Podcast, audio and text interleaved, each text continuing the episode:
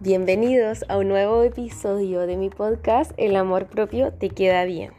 Episodio 29. Eh, mi nombre es D'Angeli Plate, soy psicóloga, soy asesora de imagen y en este podcast eh, hablamos de todo lo que nos pasa desde la realidad, experiencias, cosas cotidianas y también desde la psicología, desde la ciencia. Y tratamos de hacerle la vida un poquito más, eh, menos difícil y acompañarlas también en su día a día. Hoy día me encuentro con mi amiguita Javi, mi colega que la quiero mucho. Y Javita, preséntate tú misma. Ya eres de la casa, así que todos te conocen, yo creo. Pero para quienes no, ah, aquí estamos. Eh, una potenciadora de actitud. Eh, así que me dedico a ayudarlas a que lideren su vida personal y profesional con actitud. Y como digo yo, siempre con acento. actitud. Actitud. Actitud. bueno, Javi es psicóloga y también es Master Trainer de VXN. Lo dije bien, ¿cierto? Perfecto. Al fin. Te va a dar un premio. Gracias. Oye, eh, hoy día es un día muy especial. ¿Sabes por qué? A ver, ¿por qué? A ver, ¿por qué crees tú? Eh, ay, no sé. Si me conoces, sabes. Si no me conoces, te puedes, A ver, te puedes retirar. te puedes retirar. ¿Por qué especial? Porque hoy día termina verdades ocultas. Ay, verdad. Hoy que ha dado show esta mujer con esa cuestión. No, espérate, que todo tenemos que funcionar en, en, en, en función, en torno a la novela. Es que como, mira, juntémonos antes de las tres y media, porque a las tres y media empieza la novela. No, te podéis creer entonces una corriendo apurada, porque verdad es oculta. ¿Verdad es oculta? Verdad oculta. Eh. Oye, así, Javi lo merece. Llevo Sí. cinco años viendo esta teleserie sin perderme ni un duelo. capítulo. Es un duelo, no sé qué voy a hacer. Oye, pero yo ayer te felicité por una cosa que, que, me, gust- que me encantó, que yo dije, mira, eso tenemos que aprender de ti, Dani. cosa? Que a mí me gustó mucho y que yo lo he incorporado también en mi vida. Eh, que eso es un hobby tuyo, es un espacio para ti, ver la novela, estar tranquila viendo la novela, Sí. sin que nadie te huevee, ni trabajando, ni, ni nada. Entonces, es tu espacio. Sí. Y lo que me gusta de Daniela es que ella lo pone en su agenda. Entonces, a las tres y media ella dice, yo estoy ocupada. Para cualquier otra persona puede ser, ay, pero la novela, weón. Pero la novela es su espacio. Y chicas, nosotros tenemos que aprender que nuestros hobbies, nuestros espacios para nosotras mismas se ponen en la agenda y es inamovible. Es tu espacio. Así Oye, que aplauso cierto. para ti. Gracias, Javi. Oye, que como el único momento que yo no hago nada más y me dedico a ver la teleserie porque siempre estoy trabajando. Tú sabes que mi mente trabaja todo el día, hasta en la ducha, escucho podcast, escucho eh, cosas que son importantes. No sé, como que estoy estudiando, trabajando todo el día. Pero cuando dan la teleserie, nadie me puede molestar. Y la de la noche tampoco, traicionada. Así que bueno, hoy día me vestí elegante para despedir. Ando con collar para despedir mi teleserie y no sé qué voy a hacer. Ya, pero eso Estoy sufriendo de antes. estoy sufriendo de antes. Estoy sufriendo de antes, porque es un duelo. Pero bueno, tendré que buscar otro espacio, nomás otra teleserie, no sé. Serie coreana. Series coreanas, no, ya no. Voy a, voy a ver la teleserie nueva, le voy a dar una oportunidad. A lo nacional. Sí, no me tinca mucho, pero ya, vamos a ver, vamos a ver. Oye, bueno, eh, a lo que nos convoca. Hoy día, al fin, después de muchas, no sé, semanas, porque yo también que estuve enferma, niña, todavía estoy. Sí, Llevo ma- estoy más de un mes así, bueno, no sé qué pasa. Eh, me bajaron las defensas, po, por el desamor.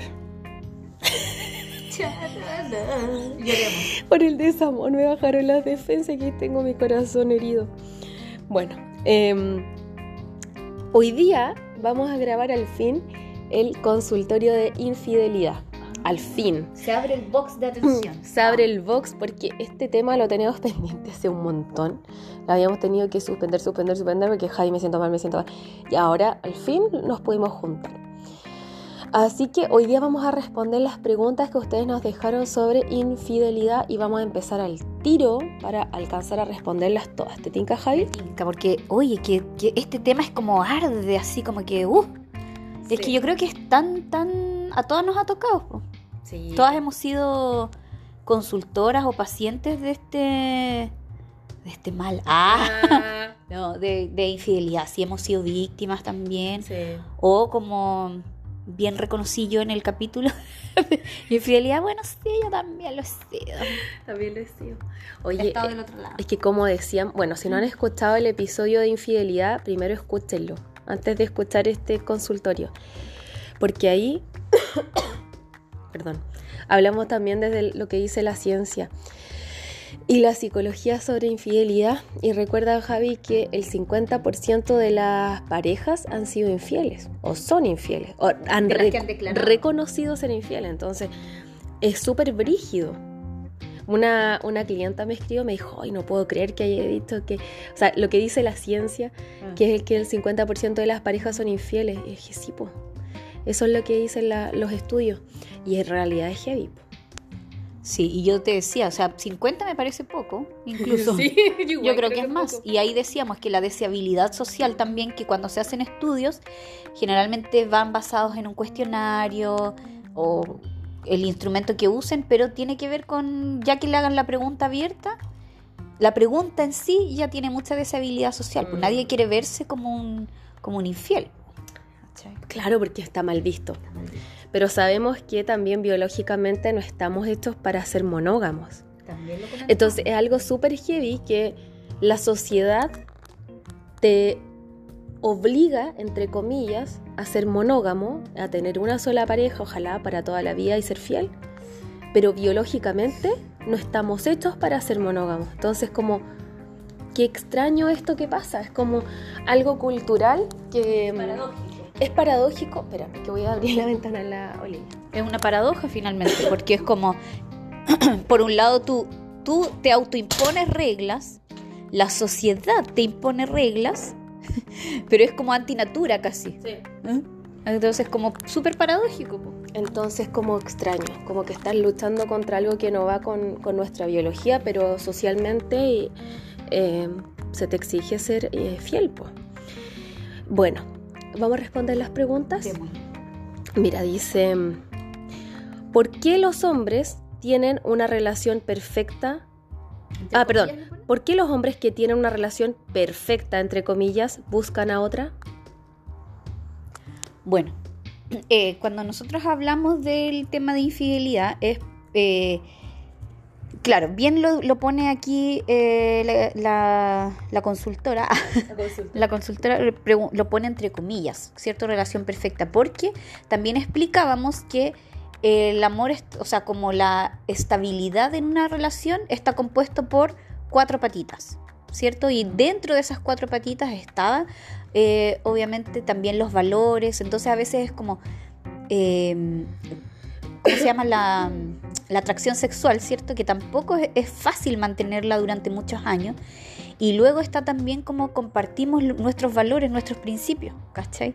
Entonces pueden haber muchas razones y factores, que también los nombramos en esa ocasión, de por qué pueden buscar a otra.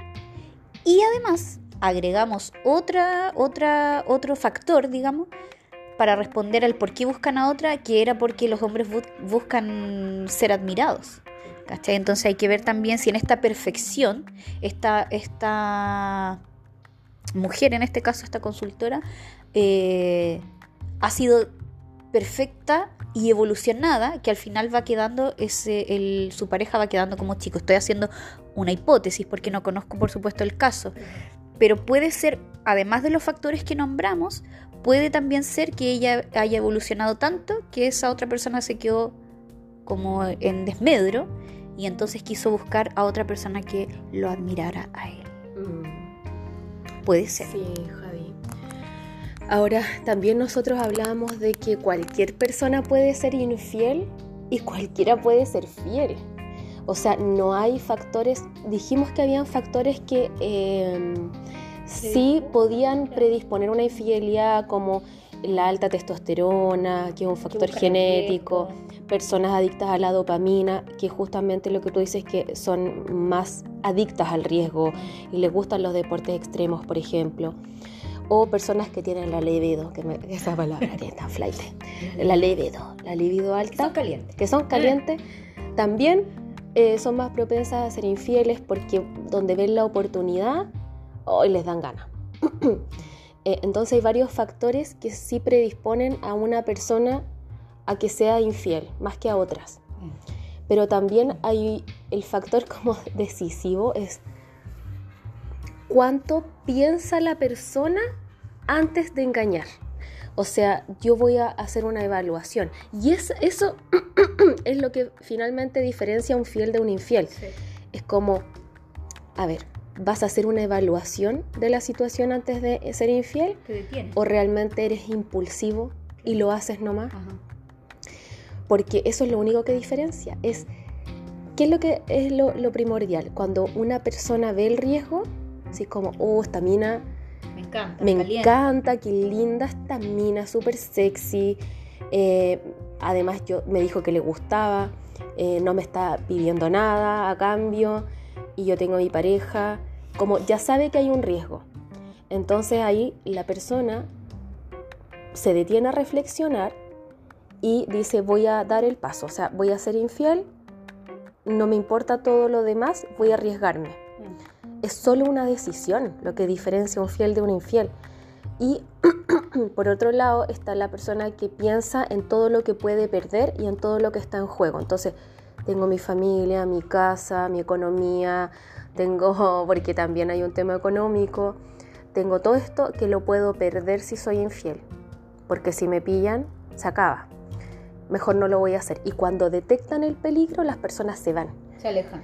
Entonces, por ejemplo, le puede dar la cortada a esa mina. Como sabéis que en verdad eh, no puedo seguir contigo porque es mucho riesgo y no quiero ser infiel. Y si tú estás acá, lo voy a hacer. Eh, o si están en una fiesta, por ejemplo, imagínate una fiesta en la empresa y está la mina que es súper sexy, le encanta y los dos se encantan, él se va a ir antes de que se pasen de copa y pase algo más.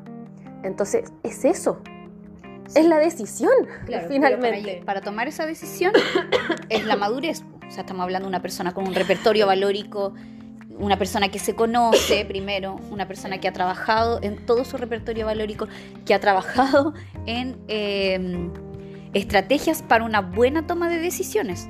Imagínate el grado de diálogo interno que tiene que tener esa, esa persona madura para tomar ese tipo de decisiones de finalmente alejarse, ¿cachai? Yo me acuerdo de, había un episodio de la Paulina Millán, que nosotras somos fans de Paulina Millán. Sexópolis. De Sexópolis, el podcast de ella. Y eh, ellas estaban hablando de relaciones abiertas, no, no de infidelidad, estaban hablando de relaciones abiertas, nada que ver. Pero el ejemplo que quiero dar apunta a esto. Que esta pareja habían llegado a un acuerdo porque ella era de una postura monógama y él era de relaciones abiertas. Pero como él maduramente decidió entrar en esta relación monógama, ¿cierto? Pero él se reconocía, es una persona que se conoce mucho, él se reconocía de relaciones abiertas porque le gusta la energía de la nueva relación, que es lo que hablamos, el LNR. ¿Y qué pasaba con él? Que le tocaban muchos viajes de negocio. Y en los viajes de negocio él ni siquiera bajaba al lobby. o sea, no, no bajaba a cenar al, Para no encontrarse con nadie. Para no encontrarse con nadie. Entonces él solo pedía room service, ¿cachai? Porque así evitaba. Pero te fijas el nivel de autoconocimiento, el nivel de madurez y el nivel de respetar el acuerdo que yo tengo con mi pareja. o sea, es otro nivel. Es heavy, es súper heavy. Bueno, sigamos porque hay muchas. eh, oye, Javi, esta brígida. ¿Qué es peor, un engaño con una prosti o un engaño con relación paralela? Cha. Ah. Mira, yo creo que aquí es qué es peor para, para, quién? O sea, porque para mí puede ser peor una cosa, pero para la Javi puede ser peor otra. Creo que los dos son un engaño, finalmente. Los dos son un engaño. Solo que creo que en la relación paralela hay mucha premeditación. Es como eh, muchos, muchos acuerdos, muchos, muchas mentiras. Que cuando te digo que voy para allá, no, me junto con mi amante. Que cuando te digo que me quedo trabajando hasta tarde, en verdad no, voy a verla a ella. Como que hay muchos, muchas mentiras, mucha, mucho tiempo engañando. Al final como que uno se acostumbra, creo, a vivir así. Y con una prosti creo que quizás puede ser algo un poco más impulsivo quizás, igual quizás premeditado, pero eh, quizás puede ser algo de una vez, pero no lo sé. Yo, eh, bueno, yo tengo un, tuve un pololo que sí, yo caché que me engañaba con prosti.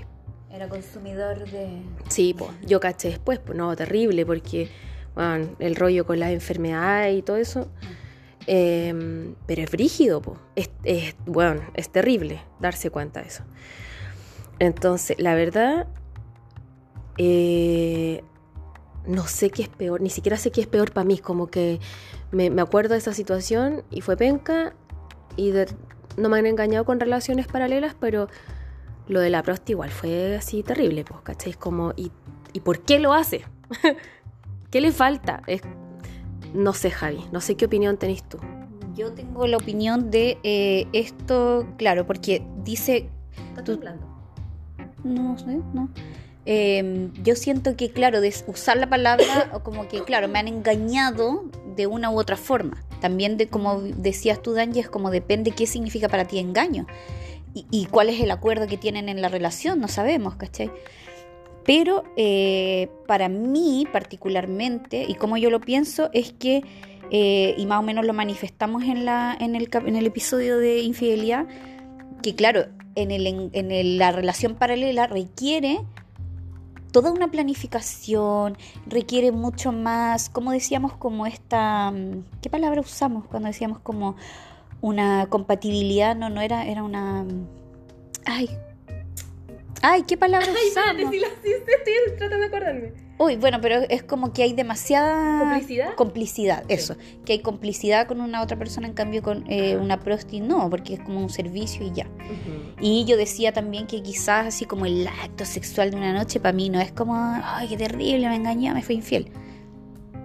Versus si hay comprometido otros valores como la mentira, que finalmente crees que no conoces a la persona que, con la que vives porque llega y te miente mirándote a los ojos, ¿cachai?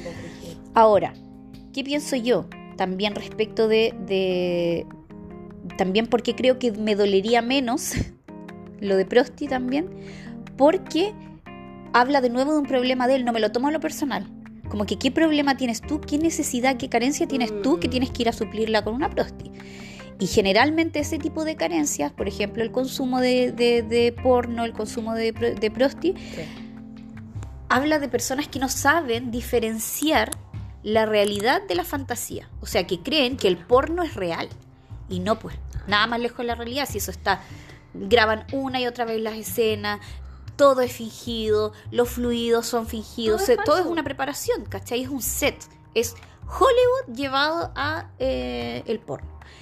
Y lo mismo pasa con la... Entonces, como tienen esas fantasías, es como que, ay, y- y- o sea, orgasmo simulado, grito simulado, eh, no sé, lo, la- lo- lo que tú quieres que te haga una prosti va a ser falso. Es falso. Entonces, pa- a mí me dolería menos, a mí, pues estoy hablando de Sí. mí, porque también yo tengo otra, ot- he trabajado tanto en mí que yo no me tomo las huevas a lo personal, entonces diría, yo diría, pobre weón.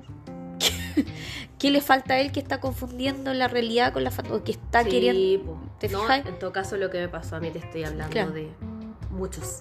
No, 15 años sí, atrás. pues, yo, a mí, Sí. y a mí también me pasó, pues la, la de Sí, ella fue mi, me- Yo lloraba, pero como...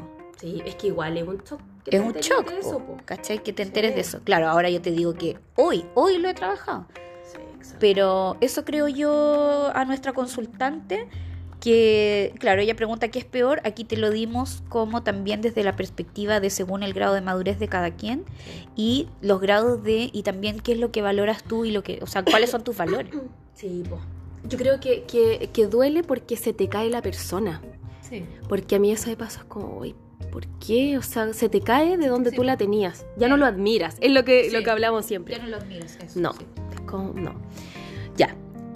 Otra. Mis dos parejas más estables me han sido infieles. Afectan mucho la autoestima y la seguridad. Totalmente, totalmente. Sí, eso lo hablamos en el episodio de infidelidad. Lo hablamos en el episodio de infidelidad y también en el de autoestima, porque el de autoestima dijimos que la autoestima es solamente una patita de la seguridad personal. Entonces, en la seguridad personal, dentro de las patitas está la autoestima, el autoconcepto, la autoimagen y mi competencia sexual. Entonces, cuando te son infieles, pierdes autoestima porque ya no recibes agravios en eh, claves amorosas, una. Entonces es como, ah, se le fue a dar eh, claves amorosas a otra persona y ya no lo es contigo. por un lado. Y claro, si se termina, obviamente no está recibiendo claves amorosas de parte de nadie. Entonces, obviamente baja la autoestima. Y además se cae la patita de em, eh, competencia sexual, porque obviamente te cambiaron por otra, tú dices, chuta, entonces si fue a buscar otro lado ya no me... No me... No era suficiente yo, ¿cachai? Y vamos a ver también si la persona con la que te engañó eh, no sé, que a mí me pasó, por ejemplo, que yo en algún momento decía, pucha, son por mis pechugas que son tan chiquititas, porque con las personas que me engañaba eran siempre pechugonas. Entonces ahí también viene eh, la autoimagen que se ve afectada. Entonces te encuentro toda la razón a esta consultante que es normal que baje la autoestima y la seguridad personal por esto que estamos diciendo. O sea, se te caen dos patitas de tu seguridad personal. Y Javi, ¿cómo puedes recuperarla después de una infidelidad? Bueno, de nuevo ahí hay un, todo un trabajo de, de autoconocimiento, pues, o sea, saber eh, que, bueno, yo lo dije también, que dentro de, esas cuatro patitas también está el autoconcepto y la autoimagen. Entonces de repente se te, se te cae la patita de, de... Ay, se me va el nombre de lo sexual, ¿cómo es? De competencia sexual, de competencia sexual, pero si tú, por ejemplo, tienes una autoimagen más sólida, te vas a ir a apoyar más en esas otras patitas. Entonces, una forma de hacerlo es trabajar más en eso que a ti te da seguridad. Por ejemplo, en el autoconcepto tú puedes tener un buen concepto de ti misma respecto de tu inteligencia, respecto de lo académico, de lo buena que eres en lo laboral, etc. Puedes ir a firmarte allá. Y lo otro es no, o sea, trabajar con el tema de pensamientos y desde dónde vienen esas creencias. Y yo creo porque era algo mío. El yo estar creyendo que, ay, a lo mejor soy penca porque soy de pechuguitas chicas. ¿Cachai? Entonces, hay que trabajar en de quién es el problema, de dónde viene este factor. Porque es algo que él piensa, pero no, es mi problema. ¿Cachai? O sea, él, él prefirió pechugas antes de todo lo que habíamos construido, entonces de quién es el problema. Claro. Desde ahí empezar a trabajar la seguridad, como empezar a ver qué cosas de todo esto manejas tú está dentro de tu esfera de control. ¿Cachai? Perfecto. ¿Un hombre infiel será siempre infiel con todas sus parejas? Chan. Chan. No, la respuesta es no necesariamente. No necesariamente. Eh, un infiel no siempre va a ser infiel. Es una decisión y es una decisión que se toma todos los días, lo que decíamos al principio. Mm. Eh, lo que diferencia a un fiel del infiel es la decisión que toma y la capacidad de alejarse. Mira, lo que pasa es que los fieles, esto es lo que tienen que los diferencia. tienen un sistema de alerta que están tan alertas cuando aparece una... No es que ellos no sientan deseo o no sean sexuales o no encuentren a nadie más bonita que a su pareja. No es así, no es así. Obviamente que encuentran otras mujeres muy bonitas, muy atractivas, que quizás incluso se calientan con otras mujeres. que... tú, misma, pues, mire que hablando ahí. ¿Yo? ¿Por qué estás diciendo eso? No, porque no, digo tú misma, tú, tú, sino que no es nosotros el género. Ah. Es que estamos hablando así como. ah, sí. hemos vivido de No, pero, que chiquilla, imagínense si ustedes están pololeando y, y ven un vino rico o yo veo a David Beckham o a Ronaldo. Puta, yo encuentro estupendo, exquisito y todo. cercano también. Pero también, sí, claro, obvio, obvio que sí. No, pero si uno no es una santa tampoco. Y los fieles no son todos unos santos. Sí, lo, rico a otras personas. Pero por supuesto, oye, pero si es normal. Es, de hecho, por ejemplo, cuando, no sé, no sé, cuando yo he estado pololeando o en pareja, no necesariamente pololeando, y, yo veo que un, no sé, pues este gallo mira a otras minas. yo le encuentro toda la razón. Digo, oye, qué linda la viste. Sí, ay, no, y la comentamos. Porque yo también puedo encontrar bonitas a otras mujeres. Y no voy a decir, ah, oye, ¿qué estáis mirando? No, mira, qué fea. ¿Eh? Oye, no, o sea, obvio que no, porque hay muchas mujeres hermosas, o sea, mm, no, te juro que lo comento, así como, oye, weón, qué linda ella, oh, verdad, no cero me molesta. Si, si las miran a otras, como que es obvio, sí, es obvio que siempre, además va a haber alguien más linda que yo, más bonita, más alta, más rubia, más lo que sea, más pechugona. Pero eh, que haya una mujer más linda, más atractiva, no quiere decir que me va a ser infiel. O sea, no. La diferencia es que las personas fieles están alertas a los estímulos, a el peligro. Lo que pasa es que de repente las personas cuando están muy seguras del el amor y bajan ese nivel de alerta es cuando más infieles pueden ser. Porque dicen, no, es que yo estoy tan enamorado que no, obvio que no la voy a engañar. Claro, pero se curan un poco, van a una fiesta, una mina ven, que la ven súper atractiva, se les tira encima y son infieles porque bajan el nivel de alerta. Pero cuando nosotros estamos alertas a los estímulos y yo sé que algo puede pasar, entonces tengo la capacidad de decidir y alejarme de eso. Esa es la única diferencia. Entonces, una persona que ha sido infiel, pues, la Jai se están pelotando acá, porque hacía tanto frío. Y bueno, te con la frase eléctrica. Sácatelo. Em, entonces, em, una persona que ha sido infiel puede ser fiel. Todo depende de la decisión y el sistema de alerta que tenga, que no es nada del otro mundo, es solamente si yo sé que soy caliente, entonces, eh, porque también tiene que ver con el autoconocimiento, voy a estar alerta a esto porque no quiero traicionar a esta persona. Entonces voy a estar alerta y me voy a alejar. ¿Para qué me voy a ir a meter a la pata de los caballos? Ahí con, con el estímulo y la tentación ahí. Si me cuesta. No lo hago, o sí. Depende del grado de madurez. Y eh, gente trabajada, obviamente, grado de madurez y también, obviamente, esto se va viendo las personas más fieles, también tiene que ver con la edad. ¿Por qué? Porque con la edad vamos eh, ganando madurez y también vamos perdiendo atractivo. Entonces, eso, ay, perdón.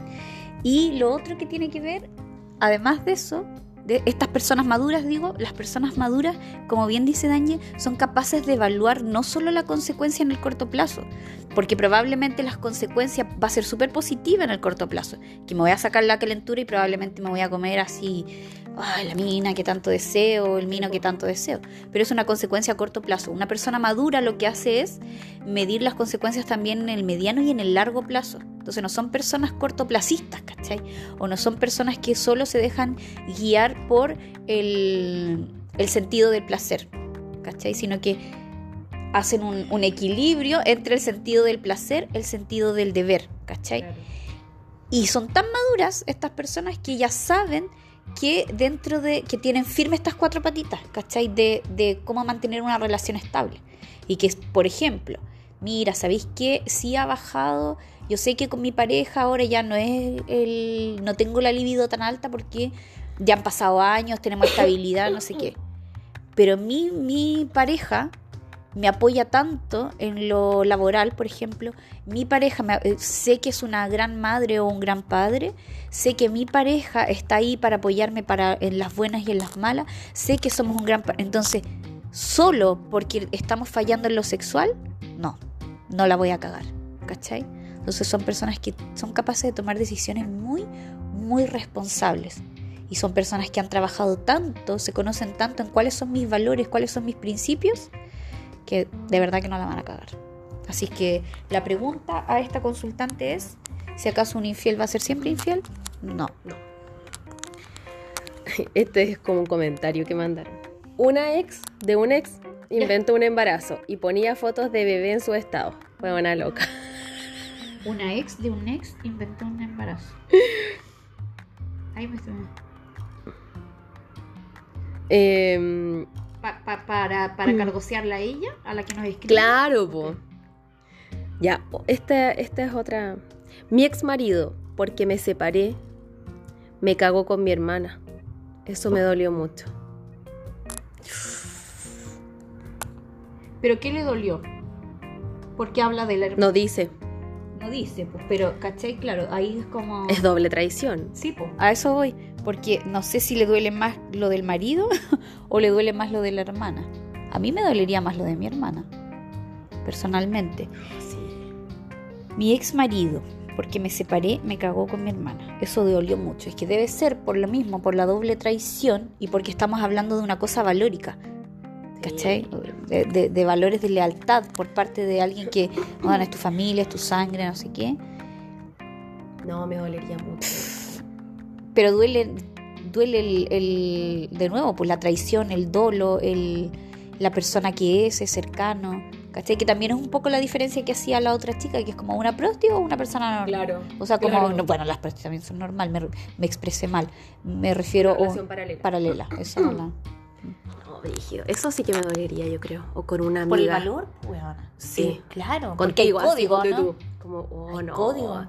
Como que me, me costaría volver a confiar en la gente, yo creo. Como, pero sí, personas que yo quería tanto y se supone que me amaban, me hicieron esto, ¿cómo confío de nuevo? Igual difícil. ¿O no? Pero la engañ- pero que, eh, espérate, me cagó con mi hermana. Me cagó con mi hermana. No, no fue después que se separaron. No. No, po, se, la, se separó porque la cagó con la hermana. No, muy brígido. No, muy brígido. Pero, pero espérate, que estoy- claro, como no tenemos antecedentes, cuesta hacer el análisis. Pero eh, estaba pensando aquí en algo que explicamos también de por qué las cosas duelen tanto o, ma- o- o más. Porque a lo mejor si viviéramos en un como en un mundo sin no sé, sin tantas reglas morales, sin tan o, o probablemente nos dolería menos, ¿cachai? O en, quizá esto no le dolería a, a alguien que vive en un país donde podéis tener más de una mujer y ojalá que seamos familia, no sé, ¿cachai? Pero estamos movidos, de- aquí de nuevo sale el padre que todos llevamos dentro, ¿cachai? Que es como todo movido por el sentido del deber, las normas, las reglas, ¿cachai? Entonces, como no, pues que entre familia no se traiciona. Hay códigos, lo que estaba diciendo. No es que entre amigas no se puede, porque hay códigos, ¿cachai? Entonces, claro, nuestra cultura duele porque está aquí lo que está saliendo de, de nuestra consultante es toda esta expresión del deber, ¿cachai? Que, ¿por qué choca tanto? Porque tanto la hermana como el ex marido estaban más movidos por el sentido del placer. Y no vieron ni una regla en su momento, ¿cachai? Y no pensaron en ella. Na- no, pues cero. No, yo, creo eso- que igual por eso es que quedaría para la las relaciones. Sí, Claro, sí. totalmente. Em, esta es una historia. Me fueron infiel por seis meses en una relación paralela. Lo perdoné solo para cobrar venganza y enamorándolo y dejándolo. Tuve la oportunidad de engañarlo, pero no quise hacerlo. No, Me fueron infiel por seis meses en una relación paralela, ¿verdad? Eso. Ya, bueno, aquí lo hablábamos la otra vez, ¿te acuerdas? Cuando yo contaba mi historia de cuando me había vuelto mala. mala, marequilla, a la chuña, dijo la otra. chuñas. Según yo, por venganza. Entonces aquí, eh, nuestra consultante, finalmente se estaba haciendo más daño a sí misma. Sí, finalmente yo creo que hay que soltar. Hay que soltar, hay que soltar si alguien te engañó, como para qué vengarte eh, por ti. O sea, no porque, ay, que es mala, la- venganza mata el alma y la envenena. No por eso. Yo soy una persona súper rencorosa y sí pienso mucho en la venganza. Pienso, planifico la venganza, pero no llego a eso.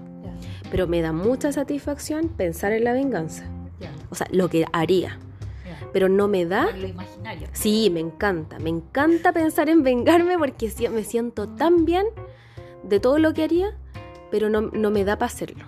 Como que sí, pero no voy a llegar a la acción. Pero eh, es loco lo que le pasó a ella, porque ella dice que ella, eh, como que en su primera idea, ¿qué es lo que te pasa a ti, Danje? Su primera idea fue venganza. Sí. Pero después ella, ¿cómo actúa? Pude engañarlo, tuve oportunidad de No hacerlo, pero no quise.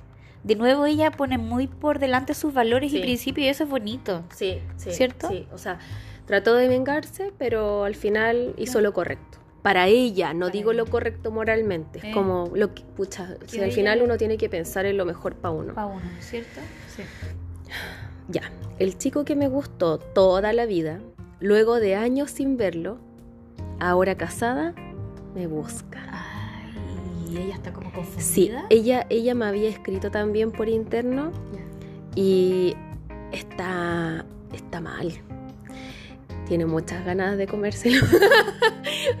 pero, pero eh, moralmente se siente mal porque sería engañar al marido. Entonces como que no sabe qué hacer. Está muy confundida. ¿Qué le podríamos decir? Es que aquí, bueno, faltan antecedentes, pero hay que ver cómo está ella en su relación. Está bien, pero le gusta mucho este otro cabro. Pero le gusta desde lo carnal. De- sí, y desde siempre, desde lo carnal. Y como que nunca la pescó y ahora la pesca que está casada. Y no está mal en su matrimonio. madurez. Ella va a tener que sacar todo su abanico y repertorio de madurez. Si es que, porque claro, si está casada, obviamente está en un acuerdo de monogamia, ¿cachai? Y si no, así como ya atreverse, si es que ella quiere atreverse a algo, yo me atrevería a decírselo al marido y decir, oye, ¿por qué no, no, no hacemos un juego de, de break? No sé, ¿cachai?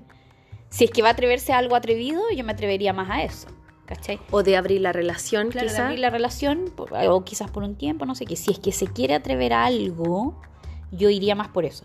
Porque lo que explicábamos, perdona, Daniel, es como si las otras tres patitas está bien. Y en el fondo, si le están entrando estas ganas como más de... Es como obviamente la, la- la energía de la nueva Sí. relación, ¿cachai? Y además que siempre le gustó. Y además que siempre le gustó y claro, anda caliente. Porque además, amiga, puede pasar que a veces uno le tiene tanta gana a alguien que después cuando vayas como ya te sacaste la gana y no te gustó más. O, no, o no era lo que tú pensabas. O no era lo que tú pensabas. Y entonces imagínate vaya a dejar ahí a tu... Sí, encuentro que es demasiado riesgo, amiga, por algo que puede ser muy charcha. Sí. Porque de verdad que de repente uno piensa, ay no, pero es que este mino Toda la vida no te ha pasado, a mí me ha pasado. Sí. De que, oh, qué rico este mino, al fin me lo voy a comer. Y cuando estáis ahí, tú decís que no puede ser. Esto es una estafa. Esto es una estafa, tan penca. Y esto era, no. Ya. No, chao. Tú decís que penca, menos mal que no arriesgue nada, po, Sí. porque en el fondo es como, por esto, no. Sí, No y vale la pena. No vale la pena. Y aparte, amiga, igual es rico como que no ir siempre al asunto mismo.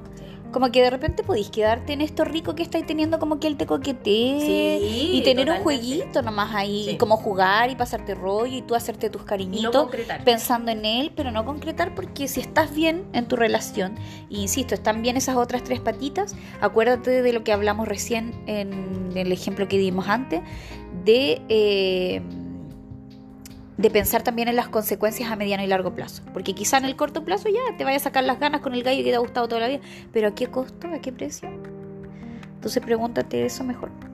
Y si, y, si, y si tienes muchas ganas, quizás hablar con tu marido de abrir la relación.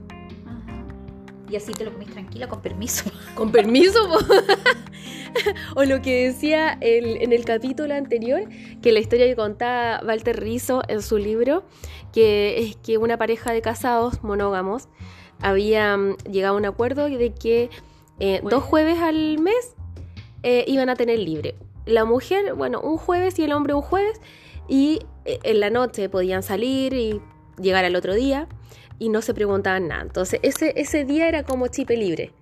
Entonces ahí podían comerse a otras personas, podían hacer lo que quisieran, carretear, curarse, o sea, lo que quisieran, da lo mismo. O salir con las amigas nomás. Pero era un día libre sin preguntas. Entonces también ese es un acuerdo y así duraron años. Sí, pero cada vez que tomen acuerdos tienen que estar, bueno, primero los dos de acuerdo. Eso es lo primero, básico. Y que esos acuerdos tienen que estar súper bien hablados. ¿Cachai? Y si van a abrir la tienen que estar los dos. O sea, si él dice no, no, ¿por qué no? No me tinca. Entonces no. No, Tenéis que respetar. no, hay acuerdo, si no, Claro. no hay acuerdo. Sí, porque por algo también decidió casarse. Ajá. Ajá. Entonces, es un compromiso, es un si en el fondo es eso. Lo que pasa es que el matrimonio no te asegura fidelidad, estabilidad, no. No, Pero- como. Pero es un compromiso que uno asume. Ese es el tema. No te asegura nada, pero es un compromiso. Sí, que siga jugando. Yo creo que está bien el, el- su coqueteo, que el gallo te coquetee, el que te ha gustado toda la vida y tú su, su no, no le veo lo malo a eso, pero Porque no ha concretado, po. claro, pero si te, si te está mm, te, te sientes como, como en duda y estás muy compleja, yo creo que si te vayas, o sea, primero evalúa, saca toda tu madurez, toda tu gestión emocional y toma decisiones responsables. Y decisiones responsables significa no solo tomar las consecuencias a, la- a corto plazo, sino que mediano y largo. Ajá, sí, total. Tomar buenas decisiones. Oye, otra, otra consultante dice, lo descubrí contactando a otras en Tinder, weón. Oye, loco, es que esto lo he escuchado de mis clientas. No sabes cuánto. No sabes cuánto. No, es que casados o pololeando. No, es que una amiga me mandó la foto de mi pololo o de mi esposo y estaba en Tinder y es como, como, como en Tinder, weón. De verdad. Esto me ha pasado mucho. Y eh, ¿te acuerdas que dimos un porcentaje de, eh, creo que era, ¿cuánto dije? El 30% de las personas que está en Tinder está, en una relación. sí. No, heavy. ¿Qué opináis de esto? Eh, es que. Es que. Depende, pues. Porque contactando a otras en Tinder es como. Contactando cómo, ¿cachai? Ay, Javi, pero si Tinder es para tirar. ¿Es pa- para eso? Ah. Bueno, es para eso. ¿Para qué más lo va a querer? No va, no va a ponerse a pololear con alguien de Tinder. No, para chatear caliente, Nah. para sexting. Pa' sexting. Mm, No te molestaría, a mí me molestaría. Mucho. Así como mi pololo en Tinder, Ah, sí, me molestaría, obvio que sí, pero. mm, no corresponde. Por último, hablemoslo si quería abrir la relación, pero no. Y estemos los dos en me Tinder. muero mira que estar ahí. Cacha que mi amiga me mandó una foto del huevón en Tinder. No, no corresponde, po. Ay, qué ganas de saber qué hizo ella. Ah, Hoy sí, amiga, cuéntanos qué hiciste. No, sepa. No, yo lo encuentro último. De verdad, yo no aguantaría esto. Pero eso, claro, se, se, se conversa. Y de nuevo es como, oye, esto, esto no estaba en un acuerdo. Y esto es una falta de respeto. A mí me molesta. Obvio. Pero, pero, pero, lo que hablábamos también en un episodio es como, mm, ay, ¿quién, ¿a quién le pasó? A una amiga le pasó que él era como un, andante, un weón con el tiraban. Y al final nadie sabe qué tenían porque era, se suponía que no tenían ninguna relación, pero hablaban todos los días Ya. y tiraban muy seguido. Entonces Ya. era como, no son pololos, pero no entiendo yo eso. Ya. ¿Qué nombre tiene? Bueno, en fin. Y en eso este gallo le mandó así como fotos de otra galla regia, ¿cachai? Y entonces esta conocida o amiga le dice como, nos preguntaba, oye, ¿qué le digo? ¿Por qué me manda fotos de otras gallas regias, cachai? Entonces es como, bueno, otras les daban consejo como, ay, dile que es un desubicado. Y era como, ¿por qué van a ir a ofender a la gente? ¿Cachai? Uno le dice, a mí me pasa que esto a mí me molesta. Claro. A mí me pasa que esto para mí es hiriente, ¿cachai? Porque yo no sé si tú me la estás mandando en de forma comparativa, no sé si me la estás mandando porque tú la encuentras regia, explícame, ¿cachai? Entonces, siempre se trata como de más de que ofender a la otra persona, o como, oye, ridículo, oye, desubicado, oye, no sé qué, es como, ¿por qué haces esto? ¿Por qué estás en Tinder? Entonces yo lo pondría más a él en jaque. Explícame, ¿por qué estás en Mm. Tinder? Sí. ¿Cachai? Sí, sí. Y luego de decirle esto a mí me molesta. Y esa otra persona, el que está en Tinder, si tiene eh, una buena madurez, ahí lo vas a ver al tiro. Si tiene una buena madurez, él va a decir, ah, bueno, sí, pues en realidad lo estaba haciendo por, para saber que estoy vigente. Anda a saber tú los complejos que tenga esa persona también, Ujú. ¿cachai? Eh, quería saber si, la, si, si tengo éxito todavía, no sé, po, ¿cachai? Eh, me estaba yo misma poniendo a prueba, pero claro, entiendo que te molesta y no lo voy a hacer más. No, no sé qué habrá pasado, ¿ah? Sería Pero, ¿qué habrá interesante. pasado Pero tampoco uno sabe cuál es el rollo del otro. No, po. ¿cachai? no, pues. Tampoco la, la gente así como. No, no, no es mala. po. No creo que lo haga de maldad. No, pues no de maldad, pero no está en el acuerdo. No po. está en el acuerdo, ¿no? Pero Porque si no, los dos metámonos a Tinder, pues. Sí, pues, pero anda a saber si el gallo también está con baja autoestima. Es que uno no sabe. Es que uno no sabe, es que es que es verdad. Pero tampoco lo No justifico. se justifica, ¿ya? por supuesto No, que no, no encuentro que esté Y bien preguntarle visto. directo a él. Sí, totalmente. ¿Y por qué? Pregúntale. Sí, ¿por qué está en Tinder? Yo le mandaría la foto, así como, oye, mira, me mandaron esto, ¿por qué estáis en Tinder? Cuéntame tú. Te estoy dando la oportunidad de que tú me expliques. exacto. No, que o esto es falso. Eh. Me robaron la foto. Ya, me pasa mucho que mi pareja actual se refleja en mí y me acusa de ser infiel con frecuencia porque antes él lo era. Ah, ya. Claro, es lo que dice, como que proyecta en, e- en ella lo Sí, que... O sea, es lógico que si estaba siendo infiel, piense que todo el mundo va a ser como, como él, po, sí, sí. ¿cachai? Entonces, Eh, Tiene miedo porque él sabe hasta dónde se puede llegar. sí, pues, pero le está cargando el, el miedo a ella como que fuera ella la... Mm, Exacto. Y ahí él está proyectando sus miedos. Entonces el trabajo lo tiene que hacer él. Él, totalmente. O sea, yo creo que ni aquí tú no tienes ni, ni que ponerte a dar explicaciones, punto uno, ni que dejar de hacer tus cosas como para evitar el problema, como pucha, ya para que él no dude, como anda dudando, y como últimamente estamos peleando tanto por cómo él está porque está dudando de mí, entonces para que no dude y evitar el conflicto, entonces no voy a ir, no sé, ponte tú en nuestro caso, no voy a ir a las clases de baile. Claro. ¿cachai? No te empieces a anular tú por algo que es un tema de él, que tiene que trabajar él, ¿cachai? No dejes de hacer tú tus cosas para evitar conflictos, o- porque finalmente eso igual, el proyectar su miedo te va como manipulando, Sí, po. ¿cachai? Con o sin darse cuenta, con o sin darse cuenta, no lo sabemos, ¿cachai? Pero lo que te aconsejamos es que no dejes de hacer tus cosas por evitar el conflicto, sino que afrontalo, tú siempre, tú sabes que no lo estás haciendo y conversar y empezar a desarrollar la confianza, ¿cachai? Porque tampoco sería sano que le dijera eso a él en una- por tratar de mejorar el conflicto, así como, ah, o sea, tú crees que somos todos como tú, ¿cachai? Es que tú eres el infiel y empezar como a culpabilizarlo y a sacar el, el pasado que a lo mejor ya no tampoco él lo está haciendo, entonces lo mejor sería como traer la conversación al presente y en ese presente tú sabes que no estás siendo infiel.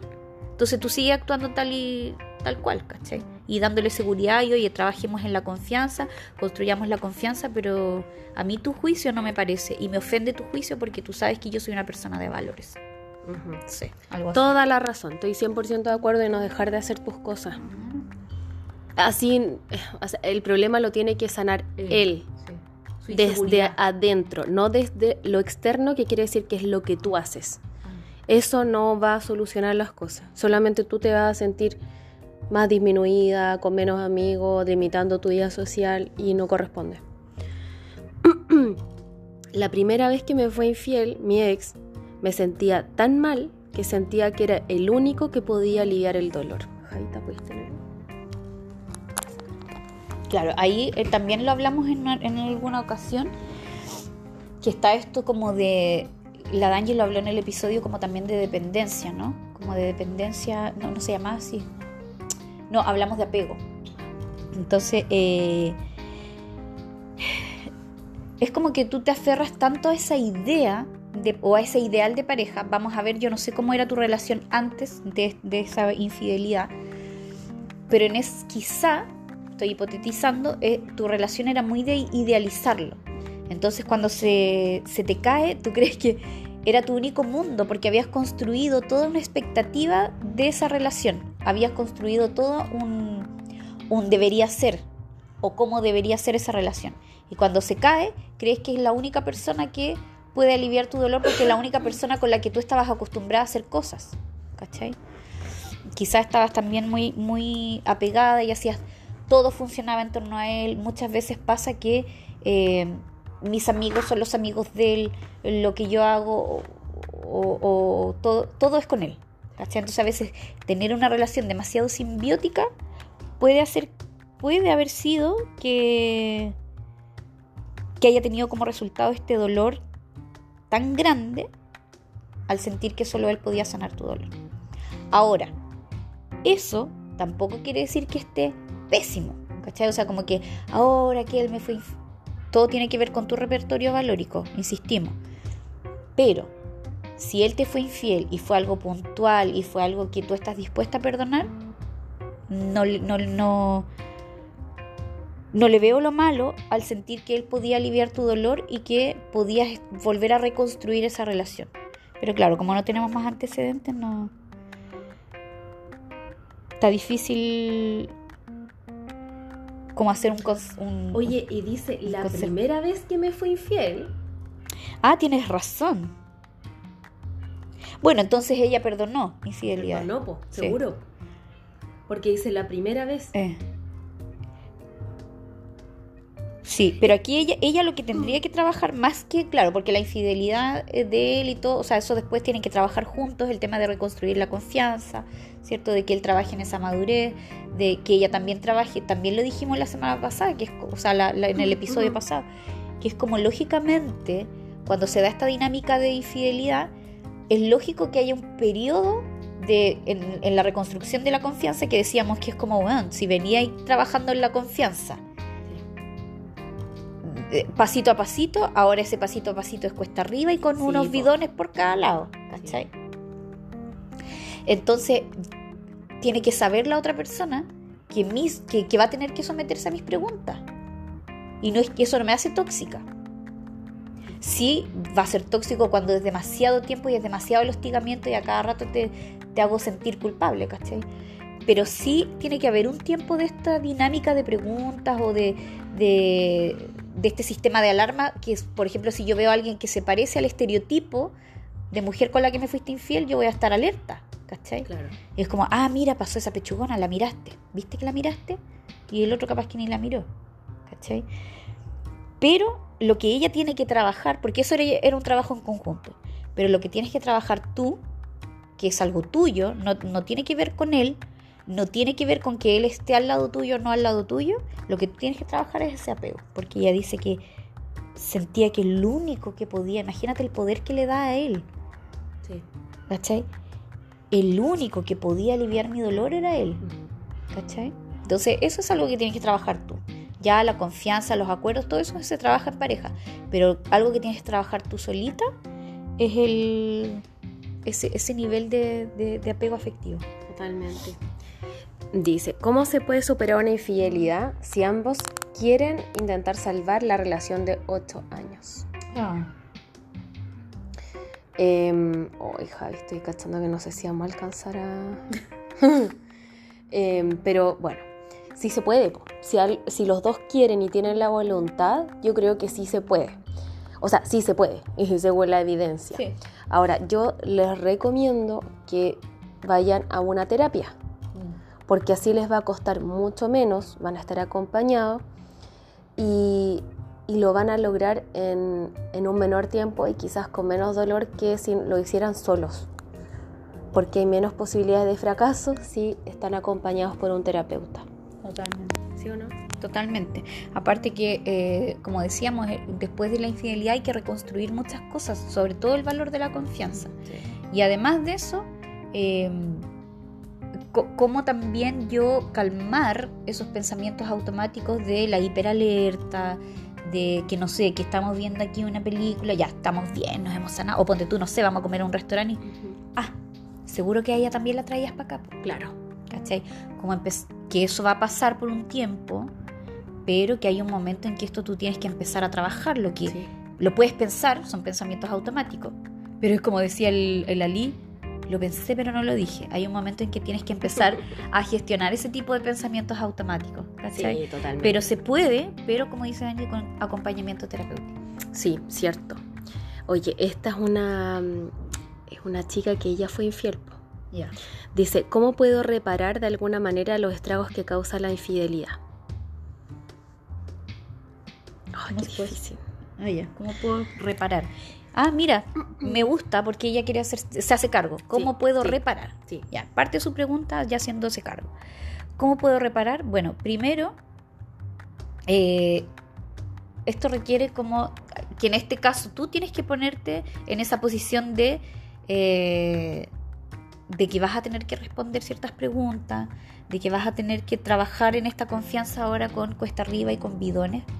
Y ese cuesta arriba y con bidones eh, implica dar ciertas explicaciones que, ojo, porque yo he conocido parejas que en, esta, en estos eh, de que sí que tengo que dar explicaciones, llegan al punto de mándame la ubicación, mándame foto de dónde estás. Totalmente. No, ese tipo de. No, no es llegar a ese extremo de dar explicaciones, sino que si en algún momento sale esta pregunta como de ¿la trajiste a este restaurante? Ese tipo de cosas, es como sí, si la traje o no, no la traje, pero eh, son contextos completamente diferentes. En el fondo que tú vayas dando explicaciones que tengan que ver con el, la mejora de la relación. ¿Cachai? Pero eso no significó nada. Yo a este restaurante venía porque me gusta el chef o porque anda, ¿cachai? No porque tenga algo, algo especial con la otra persona. ¿Cachai? Pero es, tú tienes que estar dispuesta a responder ciertas preguntas. También tienes que estar dispuesta a poner ciertos límites. Ya es como, mira, yo estoy dispuesta a reparar todo esto, pero eso no significa que tú me vengas a martirizar cada vez, A ofender. a ofender, a humillar. Entonces tienes que poner límites sí o sí. ¿cachai? Como que hacer este equilibrio, como estamos diciendo, de reparar la confianza, teniendo mente abierta para responder ciertas preguntas, pero con límite Totalmente. Y yo creo que terapia. y acuerdos. Es como, mira, esto pasó una vez y pasó por esto, esto, y los acuerdos en esta relación, si nosotros queremos estar juntos, es tal y tal, ¿qué van a hacer de aquí en adelante? Porque eso también es de cada pareja, Sí. Pero eso de qué vamos a hacer de aquí adelante tiene que ser respetado por los dos. Sí, sí, exacto. Oye, hay una historia, es que ya se nos va a acabar el tiempo, pero quiero leerla, porque Ah, una, una chica que se tomó mucho tiempo en escribirnos y... Ay, qué lindo. Sí, dice, hola, después de cinco años de relación me fueron infiel. Revisé su celular y ahí estaba la prueba. Las sospechas nacieron porque no me pescaba, ni me hablaba, no quería ni que lo, ni que lo tocara. De eso pasó un año. Decidí seguir con él. No sé por qué si eso me causó tanto daño. Tenemos dos hijos. El engaño me duele, como si hubiese sido ayer. Cuando le digo algo, me dice que fue por mi culpa, porque yo lo dejé solo y no le di todo el cariño que él quería. Las cosas ahora no van bien. Estamos distanciados y no sé por qué, pero yo soy la que le escribe y lo busca. No sé si tengo miedo a estar sola o realmente lo quiero. ¿Será obsesión? ¿Será costumbre? No sé, todo es muy complicado. Hay días que digo, ya no lo busco más, se acabó, ahora sí. Y otros que no puedo, siento que lo extraño y por poco que no puedo estar sin él. Nuestra historia comienza cuando tenía 15 años y él 18. Ahí tuvimos nuestro primer hijo. Después terminamos, pasaron 5 años y él me, voy- me volvió a buscar. Y volvimos. Ahí nació mi segundo hijo. Han pasado 6 años de eso y ahora aquí estamos mal de nuevo. Al parecer las segundas oportunidades no van. Ojalá sirva mi historia. Las segundas oportunidades sí, sí van, en algunos casos, pero tiene que haber disposición de ambos lados. Y aquí yo creo que en esta segunda vuelta a esta consultante le faltó haber trabajado esto que estábamos diciendo a la consultante anterior, que es como le faltó trabajar en su en ese apego, porque igual se entiende, eh, yo siempre lo digo, unos- nosotros pensamos como pensamos y nos comportamos como nos comportamos porque aprendimos en algún momento de nuestra vida a ser así. La buena noticia es que tú puedes aprender nuevos repertorios, nuevos patrones también de conducta.